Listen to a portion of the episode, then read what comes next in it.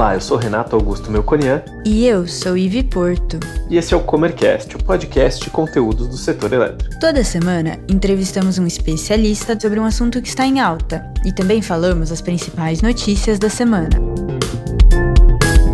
No episódio de hoje, iniciamos uma nova série aqui no Comercast. A série Rotinas do Mercado Livre de Energia abordará diferentes temas do dia a dia de um consumidor livre, como o período de curto prazo, o relacionamento com a CCE e o processo de medição de energia. No primeiro episódio, convidamos Luísa Ferraz, executiva de relacionamento com clientes, para dar uma introdução de quais são as rotinas do consumidor do Mercado Livre. Luísa, seja muito bem-vindo ao Comercast e eu queria pedir para você começar falando um pouquinho da sua carreira e a sua trajetória profissional. Eu sou a Luísa, eu tô na Comerc desde 2016. Eu entrei aqui no primeiro programa de estágio na área de imigração. Em 2017, eu passei para a área de back-office e no ano passado eu vim para a área comercial no atendimento aos grandes clientes. Então, eu já estou comemorando aí cinco anos de mercado livre. Muito bem. Então vamos entrar agora no nosso tema, que é falar um pouquinho das rotinas de um consumidor livre, né? E a primeira pergunta seria: quais são as rotinas de um consumidor livre? Vamos lá. Disso nós da área comercial a gente tem bastante experiência. Bom, os nossos especialistas, eles acompanham os consumidores desde o seu processo de análise de viabilidade de imigração lá na prospecção, no mercado cativo até o seu faturamento mensal no Mercado Livre. Falando das rotinas obrigatórias dos clientes, o contato que antes era no mercado cativo somente com a distribuidora, agora passa a ser com diferentes interlocutores. Resumidamente, a gestora de energia, a distribuidora, o fornecedor de energia e a CCE, elas vão fazer parte do dia a dia dos consumidores. A gente pode dividir a rotina mensal no Mercado Livre de um consumidor em três momentos: o pré-faturamento, o faturamento e o pós-faturamento. Tudo isso acaba preenchendo o mês inteiro dos clientes. Claro, vale ressaltar que cada cliente tem o seu perfil distinto, podendo ter apenas uma unidade no Mercado Livre ou podendo ter um perfil de multi-unidades, onde nós vamos fazer esse processo né, de faturamento para cada uma delas. Nesse primeiro momento do pré-faturamento, a gente acompanha junto com o cliente a prévia dele. Ou seja, no final do mês anterior ao faturamento, a gente sempre faz uma projeção do quanto que será gasto em energia, tanto da fatura da distribuidora quanto do fornecedor de energia, para que o cliente já possa se antecipar, se preparar melhor com os gastos em energia. Indo agora para o faturamento. Faturamento, aí, logo no início do mês seguinte ao consumo do cliente, há o que a gente chama de faturamento propriamente dito, o famoso curto prazo. De forma bem resumida, a gente pega todas as informações consolidadas das unidades e a gente faz uma análise da posição energética de cada uma. Ou seja, a gente faz o balanço entre a energia consumida verificada e a energia contratada de cada uma das unidades. Quando a gente faz essa análise, a gente verifica se o cliente ficou com uma exposição ou com alguma sobra no balanço mensal. E a gente toma algumas ações em cima disso, junto com o cliente, para que o seu balanço fique zerado na CCE. Aqui o contato com a gestora de energia, com os fornecedores, com a CCE, ele é super intenso, indo do primeiro dia útil até o nono dia útil de cada mês. E, finalmente, após o faturamento, existe toda a parte de conferência de dados da fatura da distribuidora e também as obrigações financeiras com a CCE. Ou seja, todo esse trabalho que a gente teve no faturamento vai ser registrado dentro do sistema da CCE. Então, vai ter essa contabilização financeira das posições que vai ser feita para todos os agentes, baseada justamente nas operações feitas para cada um no mercado de curto prazo. A Comerc vai notificar os clientes sobre todas essas cobranças e ele vai estar sempre a par de todas as datas de pagamentos. Isso, claro, é apenas o faturamento mensal, né, de uma rotina bem extensa. Fora dele, a gente tem diversas atividades que os consumidores também fazem parte. A gente pode elencar algumas principais, como a otimização de portfólio no curto prazo, a realização de um processo de contratação de energia de longo prazo, os pagamentos de encargos e as contribuições associativas junto à CCE, entre outras muitas atividades dos clientes no Mercado Livre. Muito bem, Lu. Deu para ver que sair do cativo e ir para o livre não é assim tão fácil, né? Tem a economia, mas também tem muitas obrigações. Conta para gente como é a relação de uma gestora como a Comerc, né, e o consumidor nessa rotina. Para quem está chegando agora no Mercado Livre e não conhece muito a nossa empresa, a Comerc é uma das referências na gestão do Mercado Livre de energia. Hoje a gente tem mais ou menos 16% do market share do total de consumidores livres e especiais lá na CCE. A Comerc é realmente uma empresa parceira. A gente sempre anda de mãos dadas com os clientes. Assim, nós estamos sempre tentando buscar entender as suas necessidades com o nosso espírito de tamo junto.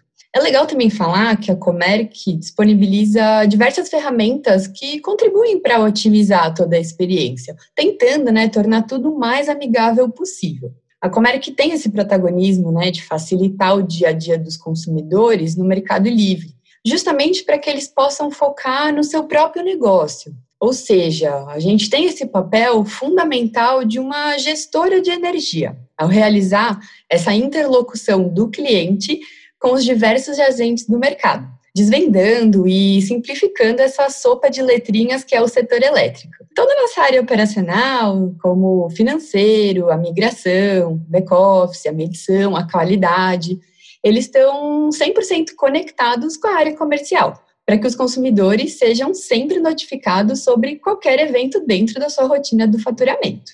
Muito bem, a Comerc anda de braços dados com o cliente para ele também não se perder no Mercado Livre, né? E em relação à CCE, como que funciona o relacionamento entre o cliente e a Câmara? Bom, Rê, só para contextualizar, para quem ainda não está muito familiarizado, a CCE é a Câmara de Comercialização de Energia Elétrica. E uma das suas principais atividades é a de contabilizar as operações de compra e venda de energia elétrica, quando ela vai apurar mensalmente as diferenças entre os montantes contratados e os montantes efetivamente gerados ou consumidos pelos agentes. A CCE também determina os débitos e os créditos dos agentes, com base nas diferenças apuradas, realizando a liquidação financeira dessas operações. É interessante a gente reforçar aqui, porque muitos clientes aparecem com essa dúvida. A CCE ela não é uma instituição financeira, ela não é um banco. Todas as operações dos agentes que envolvem pagamentos ou recebimentos dos eventos financeiros da CCE são feitas através de uma conta bancária específica para isso. Então, só para esclarecer um pouco mais, quando o consumidor migra para o Mercado Livre, ele tem a necessidade de realizar essa abertura da conta bancária, para que a CCE tenha acesso e possa efetuar todos os débitos e os créditos necessários. Então, essa abertura da conta é essencial. Sem ela, o agente não fica apto para aderir ao Mercado Livre. Mas aonde que a Comerc entra nesse cenário, né? Todos os agentes, eles possuem obrigações financeiras e devem seguir as regras e os procedimentos estipulados na CCE. A Comeric ela atua justamente aqui, ao fazer essa interlocução entre os consumidores e a CCE. Assim, eles são representados pela gestão da Comeric perante a CCE. Mas o que, que, isso quer dizer, né? Quer dizer que o cliente não possui, digamos, um contato direto com a CCE nessa época do faturamento. É a Comeric que operacionaliza nos sistemas da CCE todas as ações necessárias e obrigatórias dos agentes representados. A gente faz o download e o upload de todas as informações mensalmente, com a ajuda de todas as áreas de suporte que eu mencionei anteriormente. Vale também ressaltar que o cronograma da CCE é bem rígido, então vários prazos são baseados em dias úteis e a gente tem até alguns prazos em formato horário no sistema deles. Então, a gente está sempre de olho nos prazos como aprovação de imigração, aporte de garantias, pagamentos de encargos, a contribuição associativa, o registro e validação dos contratos, entre outros eventos da CCE. Assim, a Comerc vai monitorar todo o calendário da CCE em conjunto com os clientes, para que nada seja feito fora do prazo estipulado. Lu, muito obrigado pelas explicações. Acho que ficou super claro aqui para os nossos ouvintes. E volta sempre aqui no Comercast. Obrigada, Rê. Obrigada para todo mundo. Pode deixar que eu volto sim. Prazer.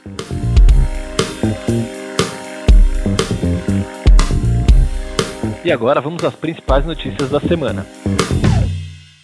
Em cenário otimista, PDE 2030 recomenda aporte de 108,7 bilhões de reais em transmissão. Os estudos de planejamento de transmissão concluídos até agosto de 2020, presentes no novo caderno do PDE 2030, divulgado pela empresa de pesquisa energética, recomendam um investimento total de 108,7 bilhões de reais até o horizonte de 2030.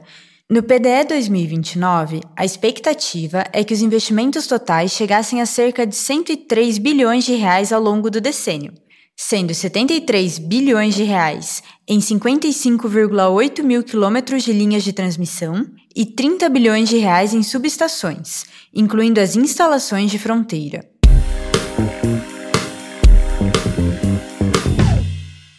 Enxurrada de leis estaduais pode afetar novo mercado de gás. Enquanto o governo federal faz um amplo esforço para aprovação no Senado do projeto de lei 4.476 de 2020, relativo à nova lei do gás, com a expectativa de abrir o mercado de gás natural do país, um conjunto de leis estaduais aprovadas ou em discussão que afetam a prestação de serviço de distribuição do insumo pode reduzir a atividade do setor. Levantamento feito pelo escritório Décio Freire Advogados a pedido da Megawatt, indicou a existência de 45 leis aprovadas ou em discussão de 17 estados que referem questões do serviço de distribuição de gás previstas nas constituições estaduais.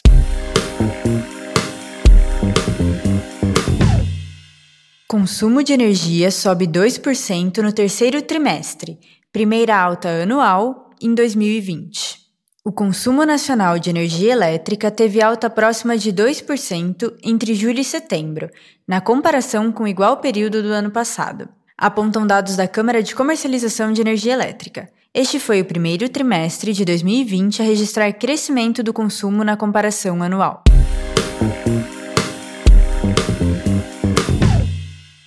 Novo apagão no Amapá derrubou uma carga de 184 megawatts. O novo apagão, que ocorreu em 17 de novembro no Amapá, interrompeu uma carga de 184 megawatts no estado, de acordo com o Operador Nacional do Sistema Elétrico, ONS. Segundo o informativo, houve desligamento automático de um transformador da subestação Macapá e da hidroelétrica Coraci Nunes. As causas do desligamento ainda estão sendo investigadas.